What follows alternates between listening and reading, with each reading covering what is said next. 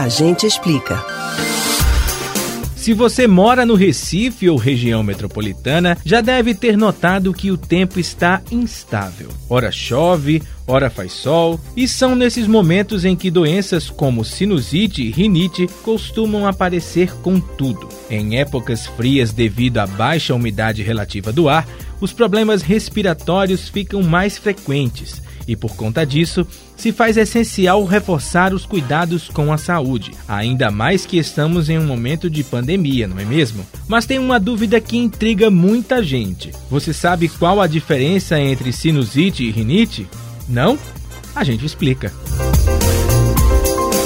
Nariz entupido, garganta inflamada e secreção nasal. Apesar de não fazer parte dos sintomas principais da Covid-19, o momento em que estamos vivendo faz com que precisemos ficar alertas quando algum desses sinais aparecem. Mas atenção! Na maioria das vezes, esses sintomas referem-se a sinusite ou rinite. Você sabe diferenciar cada uma dessas ites?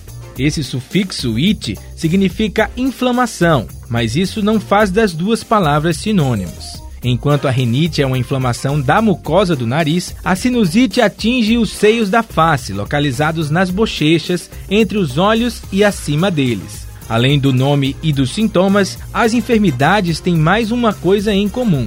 Em ambas, é indicado procurar um médico se os sinais não cessarem após 5 ou 7 dias. Inclusive, sempre vale a pena levar em consideração que pode ser um caso de Covid. Quando se sabe diferenciar a sinusite da rinite, se evita o uso desnecessário de antibióticos e corticoides. Então, cuidado! A demora para procurar um médico é um problema comum, mas só piora o quadro. Os sinais mais frequentes da rinite são nariz entupido, secreção, espirros repetidos e coceira nasal. Já os da sinusite costumam ser mais graves comparados aos da rinite, acompanhando obstrução nasal, secreção nasal, tosse, dor de cabeça, mal-estar, cansaço e irritação na garganta.